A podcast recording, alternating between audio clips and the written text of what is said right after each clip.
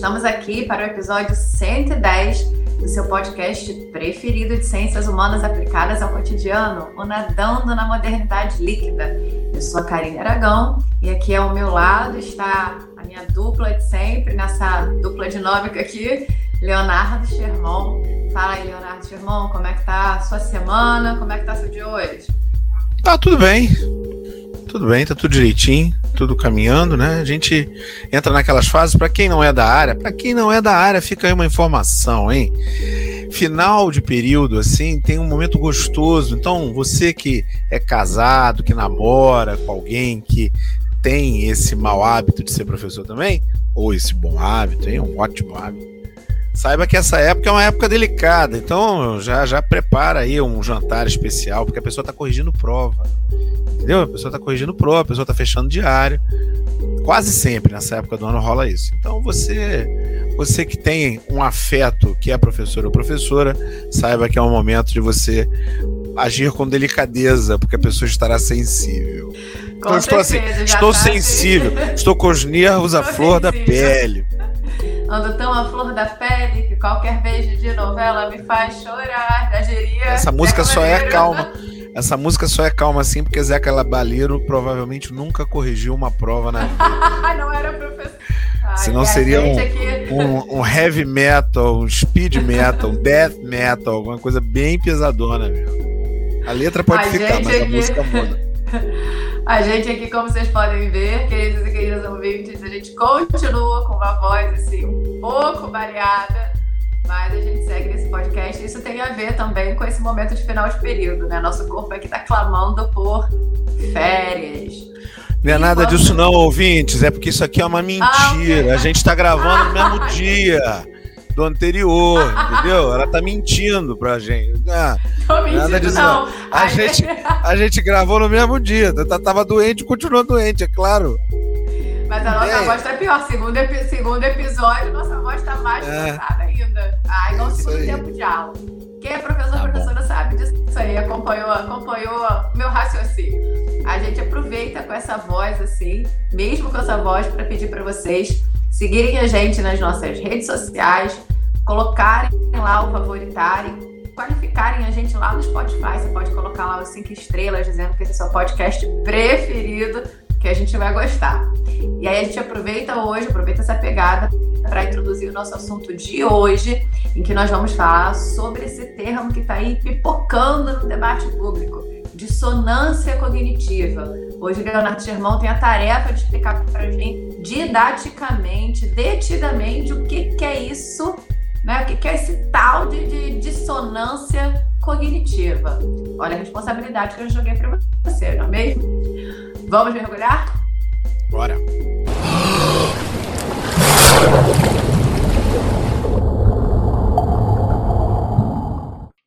Conceito de dissonância cognitiva que está aí pipocando no debate público e que pode ser encontrado até no Google Trends, porque você digita lá assim, milhões de sites, tá, sites falando sobre isso.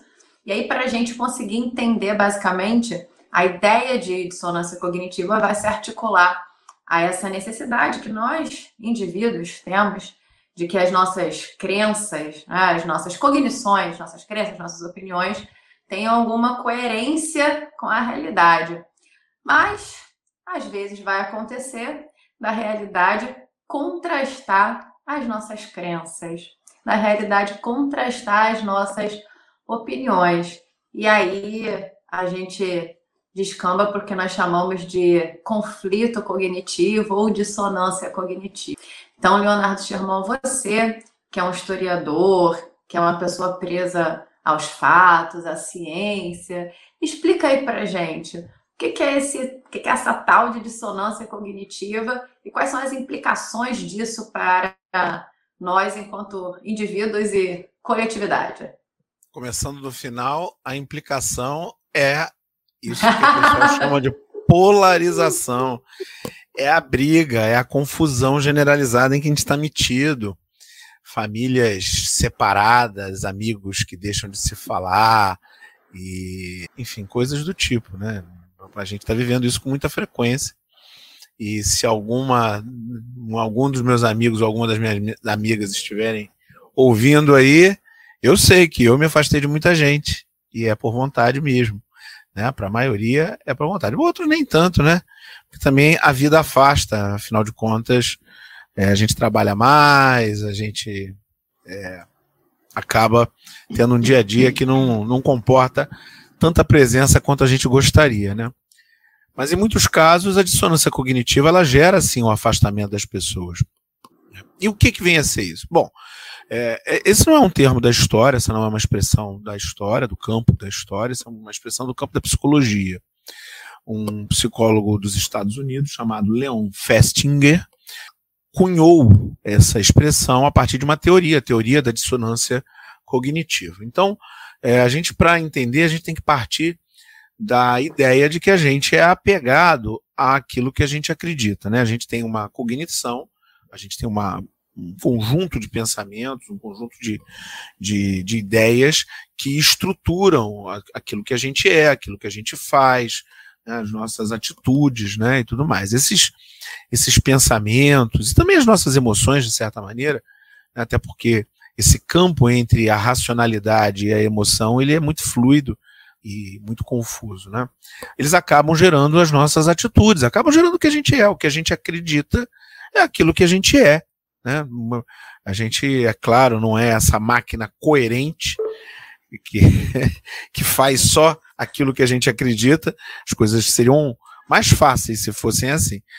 Mas, de uma maneira geral, é, se a gente não pensar só em crença racional, voluntária, e pensar nas crenças mais arraigadas que provêm da nossa cultura, do nosso desenvolvimento cognitivo, de tudo que a gente viveu, aí sim, as nossas atitudes são mapeadas é, mapeadas, são influenciadas por tudo isso que a gente tem dentro da gente, né?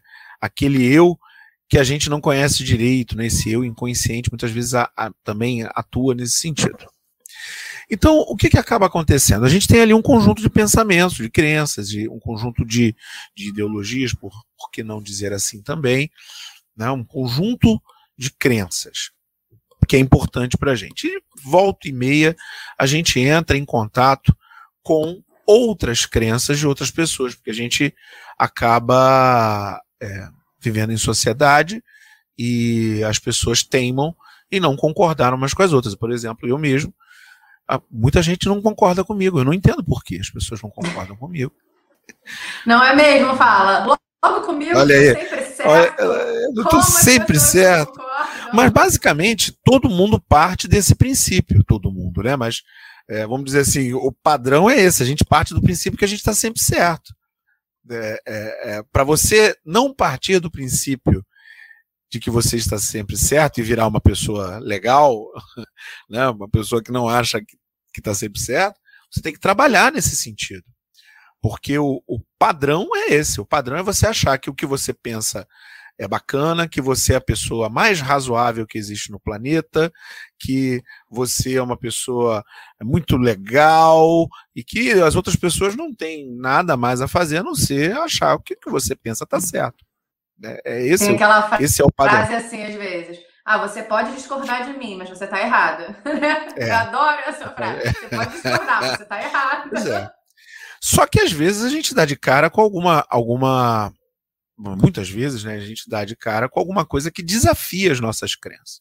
De desafia mesmo, né? Porque você se sente desafiado, sente um incômodo, né? Porque isso gera realmente uma sensação complicada, uma sensação aborrecida, né? E nesse momento é que se dá a dissonância cognitiva. Né? Ou seja, a dissonância cognitiva, dissonância é um termo da música.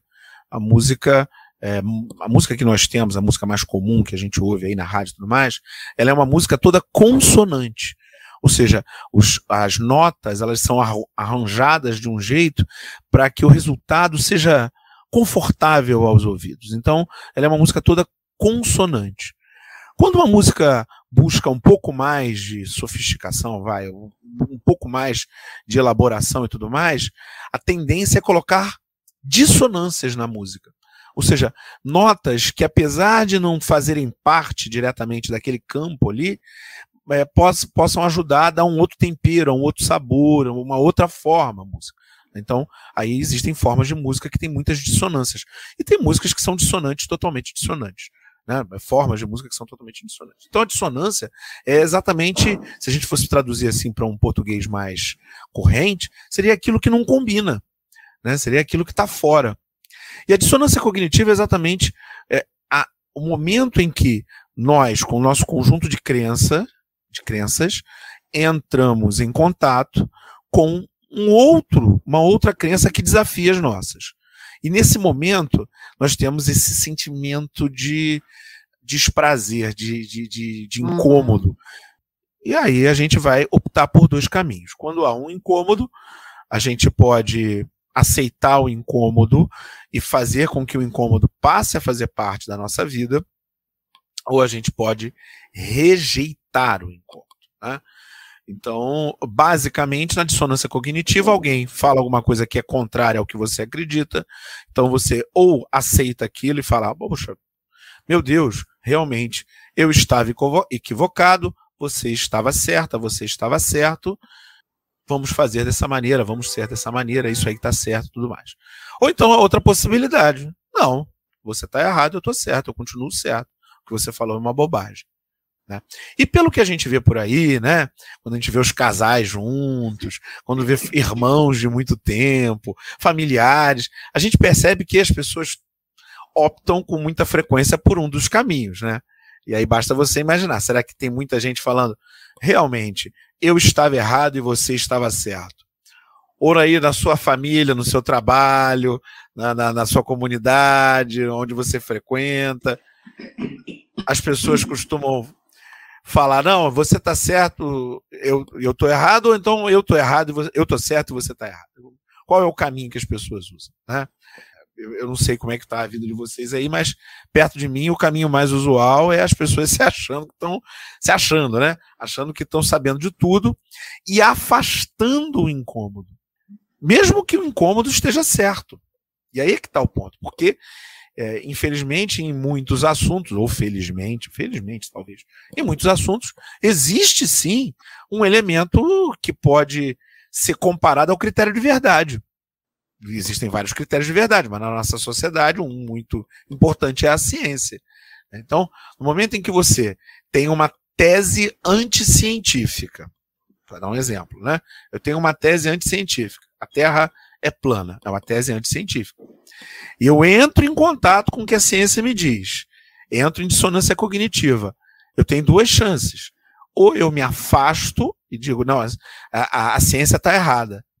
A ciência está errada e eu continuo certo. A Terra é plana mesmo. Ou então eu abraço. Falo, puxa vida, eu fui uma besta. Realmente, a Terra não é plana e eu estava errado esse tempo todo. Então, é, isso é o resumão da dissonância cognitiva. Basicamente é isso. Qual é o problema? A gente não está acostumado a pensar em termos de custo. E todo esse processo tem um custo. Principalmente o processo de abandonar uma crença e abraçar uma outra crença que seja contrária, que venha negar aquilo que você acredita. Isso tem um custo, um custo emocional, um custo que é pesado. Você vai ter que é, diminuir o seu orgulho pessoal, aceitar o equívoco e passar a acreditar numa nova coisa. Então, o mais comum que acontece, né, a coisa mais comum que acontece quando é, alguém entra em dissonância cognitiva, o mais comum, o normal mesmo, é a pessoa em dissonância cognitiva rejeitar aquilo que está tá causando a, a, dissonância e ficar arraigada aos seus, ao, aos seus conceitos anteriores. Ou seja, todo mundo é meio turrão mesmo. No final das contas é isso. Todo mundo é meio turrão. Agora, meio turrão é uma coisa. Tem aqueles também que são né, uma mula teimosa mesmo, que não sai do lugar. Coitada das mulas, a mula não tem nada com isso. Vou, pra... te, vou só acrescentar o que você falou, mas para dar um exemplo disso que você falou, antes de você puxar o outro lado, para ratificar, né? Você falou desse custo emocional de você passar pela dissonância cognitiva. Eu recentemente passei por esse custo emocional e foi realmente custoso e foi árduo. É, eu tinha minha crença, para te puxar as palavras da dissonância cognitiva, de que a raiva era sempre uma coisa ruim. É, essa era uma crença minha, fazia, faz parte da minha formação. Então, eu sempre via raiva como algo ruim. Eu sempre achava que, por mais que você fosse colocar numa situação drástica, você poderia colocar de uma forma amena. E tinha essa perspectiva na minha cabeça. E lendo uma escritora que eu gosto muito, que é a Audre Lorde, ela tem um texto falando sobre raiva e feminismo negro. Então eu fui, fui pelo título do texto e falei assim, vou, vou encarar aqui, vou ver o que a Audre Lorde, Audre Lorde vai falar. Talvez ela diga que não precisa de tanta raiva assim para fazer algumas colocações. E ela fez totalmente o contrário. É uma defesa da Audre Lorde é, em relação à raiva, é uma defesa da raiva como movimento. Né? E ela faz uma série de colocações, escreve um ensaio que é muito bem construído e muito didático, é, trazendo a raiva enquanto componente da luta né, por, pela aquisição de direitos, trazendo a raiva enquanto componente de militância, trazendo a raiva enquanto componente didático, enquanto movimento, enquanto aquilo que pode te colocar em movimento. E aí eu, eu falei, será que eu vou concordar com a Lorde agora? Vou ter que é, é, desconstruir muito do que eu construí aqui até agora para aceitar o que a Lorde está falando. E não necessariamente só por ser a Lorde que eu admiro, porque né, até Clarice Lispector, não, Clarice Lispector é demais. Até certos outros autores que eu gosto e autores escreveram coisas com que eu, das quais eu discordo. Não teria problema, mas eu vi é, algo ali que estava me convencendo no que a Lorde escreveu. Mas vou te confessar que foi esse custo emocional aí. foi bem. É um processo custoso de você falar, vamos virar pá, agora vamos voltar lá atrás, Karine, na página 1, e vamos rever aquilo que você acreditava que a raiva era sempre ruim. Então eu passei por esse processo aí que você trouxe pra gente, que você ilustrou. E realmente é dolorido, realmente é dolorido. É, é dolorido, porque até para aceitar é, erros que a gente comete no cotidiano já é ruim. Imagina para desabilitar uma crença que está instalada, às vezes, há muito tempo. É muito dolorido mesmo, é uma coisa horrorosa, porque a gente se confunde com aquilo que a gente acredita. E, e a gente perde como se fosse uma parte da gente ao, ao, ao, ao, ao mudar. Só que isso não é ruim. A gente está repondo muitas vezes por uma parte que é melhor. Né? Só que leva tempo até absorver. E aí você imagina isso como a gente vive. Né? Nos últimos 30 anos aí, surgimento da internet 2.0, as redes sociais, todo mundo em interação, e de repente nós fomos expostos a ideias de todo tipo, né? muitas que contrariam aquilo que a gente acredita, aquilo que a gente pensa e tudo mais, numa velocidade assustadora. E é claro, surgiu na gente esse sentimento de, de, de raiva, muitas vezes, de ódio àqueles que pensam de uma maneira diferente. Pior ainda, muitas pessoas perceberam que este é um excelente filão, é uma maneira muito boa de ganhar a vida, mobilizar os ódios das outras pessoas se a pessoa em dissonância cognitiva ela fica cada vez mais arraigada àquilo que ela pensa, ela vai perdendo aqueles espaços de interseção com outros pensamentos.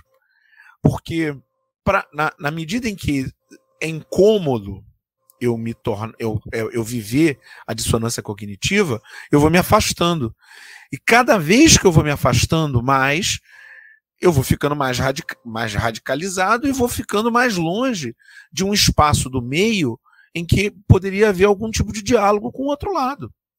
Então, e, é claro, tem muita gente ganhando rios de dinheiro, mobilizando esses ódios que nós, é, de certa maneira, cultivamos em nós. E ainda tem um outro dado que é terrível quanto mais longe a gente está desse ponto inicial, né?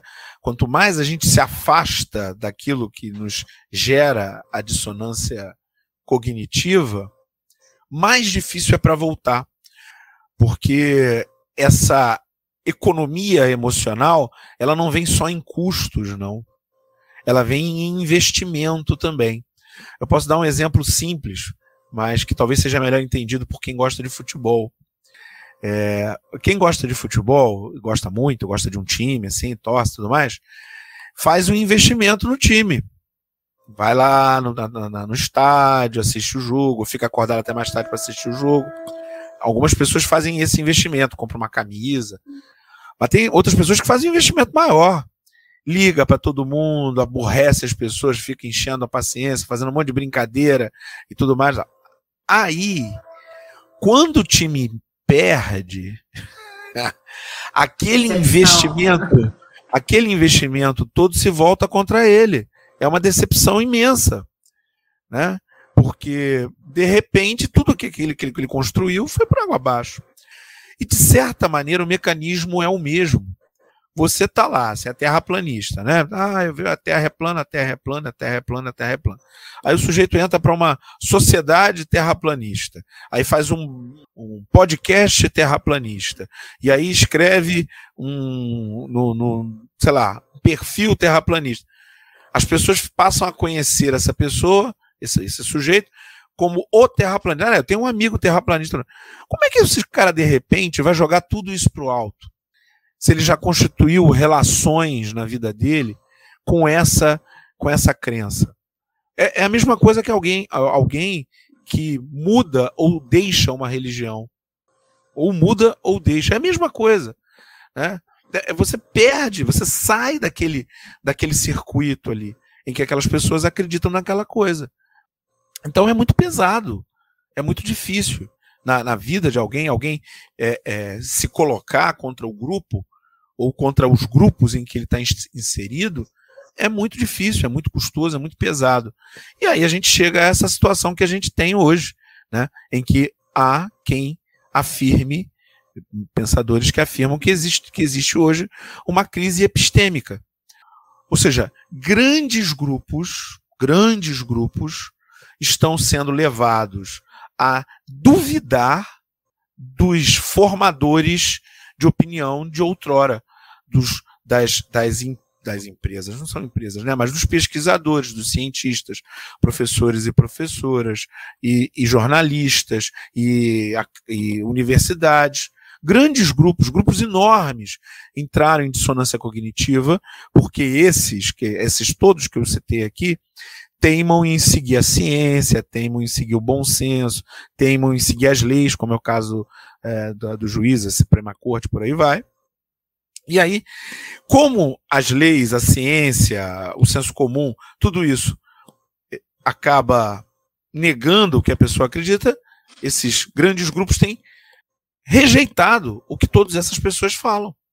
O que gera uma crise epistêmica acadêmica, um grande grupo que nega a realidade, nega a verdade científica. A gente viu o que aconteceu na, na, na Covid, a gente viu o que aconteceu, o que tem acontecido aqui no Brasil, muitos exemplos, e no, no, no mundo inteiro, né, de, de negação pura da realidade. Né? Então, é, é, é um cenário realmente muito preocupante esse da dissonância cognitiva. Então, se a gente está nesse cenário de dissonância cognitiva, de crise epistêmica, vamos pensar se tem algum caminho para a gente seguir fora disso tudo ou se vai todo mundo realmente nadar na crise epistêmica e vamos ficar por isso mesmo. Para isso, a gente chama nosso querido de sempre, Drummond. E agora, José? Na primeira parte, você falava o quanto é difícil para um indivíduo que está nesse caminho da dissonância cognitiva rever as suas próprias crenças, né? E é curioso o quanto é difícil também, não só por uma questão de um custo pessoal, mas também para ele deixar de ser aplaudido por esse grupo que retroalimenta essas crenças que contrariam a realidade. Porque a gente sempre tem que pensar nessa lógica de grupo, né? Parece que nós estamos vivendo lógicas de grupo. Eu ando com, meu, com a minha bolha aqui, e se eu vou contra o que minha bolha acha, eu vou sofrer algum tipo de sanção psicológica e muitas vezes até física, né? Uma violência, inclusive física. Mas se a gente está nesse cenário aí em que é difícil confiar, é, às vezes na nossa, nas nossas crenças, às vezes é difícil confiar nos nossos grupos, e é difícil, às vezes, confiar nas instituições o que, que a gente faz, né? Assim, é, nisso tudo, é possível confiar em alguém? Em quem que a gente deveria confiar? É, não, não confio em ninguém, não. Pode confiar em mim, não. Até eu. Até não, eu nem em mim, nem em mim, nem em mim. Nem em mim. Em Karine, ó. Ó, para. Eu sou quase, quase confiável. Essa, essa pergunta em quem confiar, ela tá, ela tá fora de lugar, na verdade, né? Não sei quem criou isso. Né? Tem que perguntar a esses produtores aí. De conteúdo, né? É, ela tá fora de lugar, na verdade, né? Porque, porque é, a questão aqui não é em quem confiar, a questão é o próprio processo que leva a gente confiar em alguma coisa. Né? Quando a gente tem que, enfim, a gente tem que, eu não sei se a gente tem, mas seria melhor, né? Por exemplo, no cenário pandêmico seria melhor se a gente tivesse pessoas que diante da dissonância cognitiva entendessem que elas poderiam estar erradas, né? Então, assim, a questão não é tanto em quem confiar. O mais importante é a gente botar a nossa violinha no saco, né? Para usar uma expressão antiga, baixar a nossa bolinha, que nós não somos tão legais assim, nós não somos tão inteligentes assim, nós não conseguimos é, abarcar um, temas que são muito fora da nossa área de expertise, né? e já que nós somos leigos na maioria dos assuntos, a gente deveria ter muito cuidado na hora de abraçar uma, uma teoria. Por, e, e isso inclui aquilo que a gente acredita. Isso inclui o que a gente acredita. Né? A ideia não é nem em quem confiar, é mais uma humildade para entender que você pode estar errado. Você pode estar errado. É claro que é, a gente está vivendo um cenário complicado, tem, muito, tem, tem muita gente ideologizada e, às vezes, em temas que já estão pacificados, as pessoas criam alguma, alguma questão. Então, se você discutir terraplanismo com terraplanista, aquecimento global com negacionista, é, você discutir. O que mais, Karina? Não sei, esses assuntos assim, polêmicos, né? E a, pessoa. que não são nem polêmicos, na verdade não tem nada de polêmico, já está pacificado. Né? A ditadura militar existiu, está pacificado. Né? O nazismo é de esquerda? Não, está pacificado. Né? Então, mas se você for conversar com uma pessoa fortemente ideologizada, ela vai querer fazer, fazer essa jogada de dizer assim, não, mas será que você não pode estar errado? Não, não posso estar errado, porque aqui a ciência já bateu uma tela. É fato, Na hora que a ciência. É. é, é fato, né? Aí não tem jeito. O problema é que quem está na dissonância cognitiva usa outros fatos, que não são fatos, na verdade, né? Que não são fatos, são fake news. Né? São, são, são é, é, pretensa, pseudo-fatos. Né? Pretensamente são fatos, mas não são fatos de verdade. Então, eu acho que a questão, de novo, não é em quem confiar. Para a questão da dissonância, quando você está em dissonância, o ideal é você manter uma postura minimamente precavida, do tipo: será que eu não posso estar errado? O que, que dizem os argumentos principais? Quem tem esses argumentos? Esses argumentos vêm da onde? Isso aqui é fruto de discussão ou não? Né? É, é, é porque porque, na verdade, a gente acha que a gente tem a palavra última sobre questões que já estão sendo discutidas por muitas pessoas. Por muitas pessoas. Né? Então, você não tem a palavra última, você tem humildemente de baixar a cabecinha e entrar ali naquele campo e, e, e procurar saber da melhor maneira. E, e também entender, e aí é uma outra, um outro caminho, né? também que não vai não é em que confiar, mas um outro caminho ainda dentro dessa humildade, entender os limites do que é o seu conhecimento e o que é a sua crença. Porque ninguém está proibido de ter crença. Você pode acreditar no que você quiser. Você pode acreditar no que você quiser. Essa é a base, por exemplo, da liberdade de culto. Se você é cristão, você é cristão, você acredita no cristianismo, ok. Se você é judeu, você acredita no judaísmo, ok. Se você é do candomblé, você é candomblecista, você acredita no candomblé, ok. Mas isso é crença, isso não é fato. Isso é uma, um sistema religioso. Então, a gente tem que ter um mínimo. O mínimo é a verdade científica, o, o mínimo é o, é o direito, é a Constituição. Esse é o mínimo. Né? Ali é o mínimo. Todo mundo tem que concordar com aquilo. Né? É claro, ah, mas eu não aceito essa lei. Então, vamos tentar revertê-la, mas tudo dentro do bom senso, dentro dos, dos parâmetros balizadores da República. Né? Entendendo, por exemplo, os direitos humanos são é, é, faz parte de uma, de uma cláusula pétrea da Constituição, então eles não podem ser mudados. Então, é esse o ponto. A gente tem que saber o que, que é crença. Ah, eu acredito nisso. Eu acredito nisso. Ou o que é conhecimento. Isso aqui é fato. Isso aqui não, não há, não há nem. não cabe discussão. E é, aí sim. Que, que, o que você colocou, não, a gente. Termina, termina, termina. Não, e aí sim você vai ter um caminho mais confortável para viver essa dissonância cognitiva, de saber o que fazer. Né? Será que eu tô, estou tô tentando empurrar o meu sistema de crenças para outra pessoa? Ou será que eu me mantenho afastado disso? Porque é, é basicamente isso. E outra, será que eu estou errado? Né? Ah, eu estou errado e quero estar tá errado. Então, ok, é o seu direito. Mas você já sabe que você está errado. Né? É curioso quando você fala de, da questão da crença e do fato, isso se mistura muito no ponto que você tocou no discurso religioso, que às vezes existe uma forçação para tentar explicar a questão espiritualística e religiosa pelo discurso científico, né? Às vezes tem algumas, saem algumas notas assim, a ah, comprovação científica científica da transubstanciação na hóstia, na Eucaristia. Você fala, não precisa, que você não precisa, na verdade, não precisa. Não tem que buscar um discurso científico, porque aí não entra o discurso científico, é outra coisa.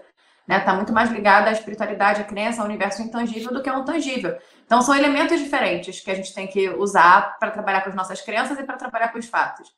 E aí, também, eu vou aproveitar e fazer, até abrir um depoimento aqui, porque a gente, quando a gente fala de dissonância cognitiva, em quem confiar, esse movimento, e você falou uma palavra que me puxou a pensar isso, esse momento nosso ideologizante, eu gostei dessa palavra que você usou, é muito complicado também e parece que ele favorece uma certa dissonância cognitiva, né?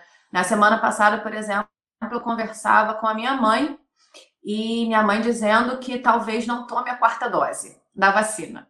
É, eu acho que talvez algumas pessoas estejam passando por isso em casa então, assim, é, o, os pais. Ana Cristina. O Ana, Ana Cristina. Vai tomar vacina, hein? Tá com medo de injeção, é. hein? E ela dizendo, ah, talvez eu não vá tomar a quarta dose, porque a médica da minha amiga falou que. E aí eu falei assim, mãe, será que a médica da sua amiga? E ela falou, não, a médica, ela me mostrou a mensagem da médica. E aí eu pensando, gente, o quanto, o quanto é complicado, né? Porque a minha primeira fala para minha mãe seria Pare de acreditar nessas fake news que chegam para você e vão procurar o discurso científico. Só que quando ela vem com uma fala de uma médica, eu tenho que explicar para ela, fora a questão científica, mas que existe uma perspectiva ideologizante por trás. Então, essa questão tem atrapalhado muito a gente nesse universo é, de, de, de, de, dividir, às vezes, de botar as coisas na, nas caixas corretas, né? A questão científica, a questão ideológica, e Claro que uma coisa às vezes esbarra na outra, mas nesse aí não, não deveria, né? A gente está no discurso científico numa coisa que deveria ser dada, a vacinação deveria ser uma coisa dada, mas a gente percebe que não é. Então eu vejo que a dissonância cognitiva vai muito nesse caminho também. Minha mãe já vinha recebendo muitas mensagens de WhatsApp falando sobre a questão da vacinação, não necessidade de tomar quarta dose, sei, então ela já estava desconfiada. Quando chega um discurso de uma médica, atende ao que ela queria ouvir, né? Então, muitas vezes ela vai contra o que ela deveria. Eu até argumentei com ela sobre vacinação das filhas, para tentar puxar ali, né?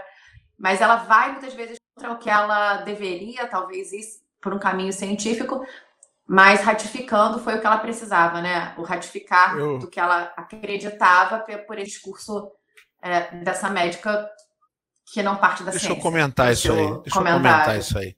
Vou comentar isso aí. É, é discurso científico, não é discurso do cientista.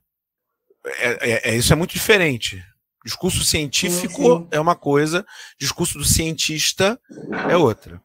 Além do que, parênteses do parênteses, médico não é cientista. Médico não é cientista.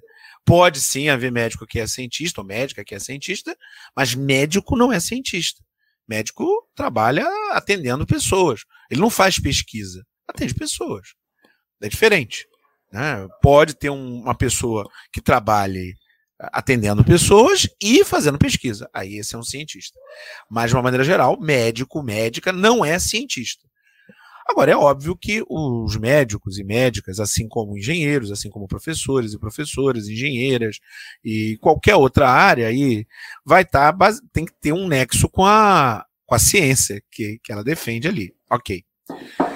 Mas por que frisar que é o discurso científico e não o discurso cientista, do cientista? Porque o discurso científico é o discurso avalizado pelos pares. Quando a gente participa de uma pesquisa, essa pesquisa participa de uma, de uma análise pelos pares.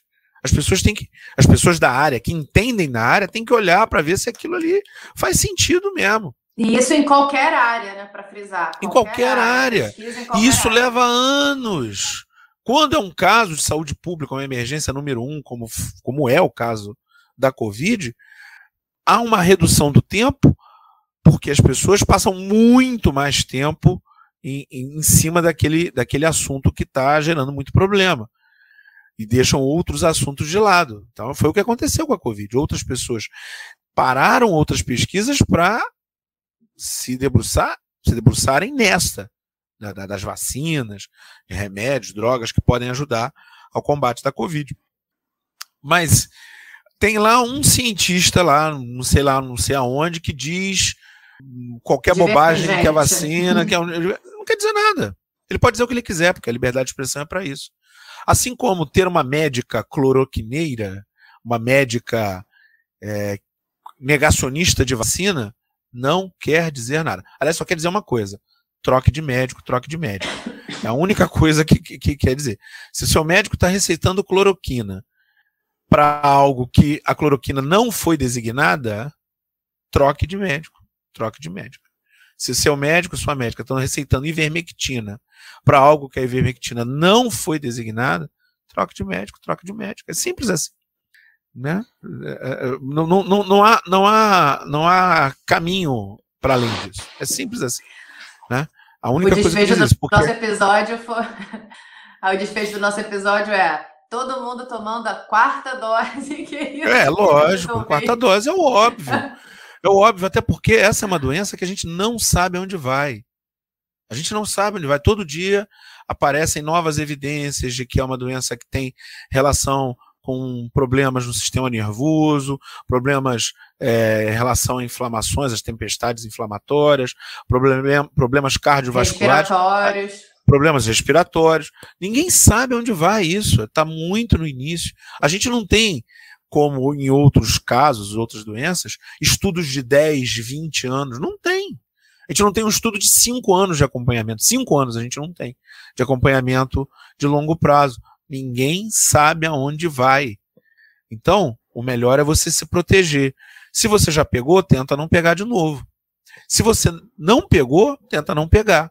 É isso, é se proteger ao máximo, porque é muito grave. E de uma maneira geral, no caso da dissonância cognitiva, ela não se resolve com o discurso de autoridade, porque o discurso de autoridade, em geral, ele não atua no que é mais importante contra a, esse, esse, esse incômodo da dissonância cognitiva, que é a aceitação do argumento. Você só aceita o argumento porque fulano falou, e não porque você entendeu. Não, não adianta nada. Você continuou na mesma.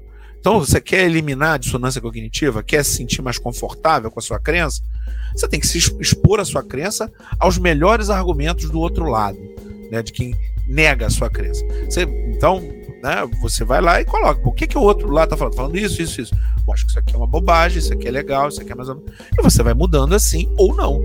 Né? Se você for terraplanista, é hora de mudar. tá, mais, tá mais do que na hora. Tá mais do que na hora da gente fechar esse episódio. Eu acho que vai caber o, o dissonância cognitiva ponto 2 de tanta coisa que a gente tem para falar sobre esse assunto. Quem sabe, quem sabe.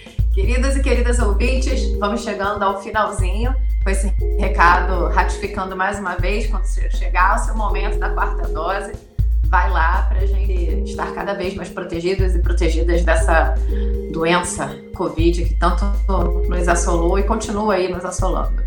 Um beijo no coração de vocês e até semana que vem. E use máscaras em lugares fechados. E se você não tomou as outras doses, vai tomar também, viu? Máscaras em lugares fechados. Tenha cuidado, tenha cuidado necessário. Grande abraço e até semana que vem.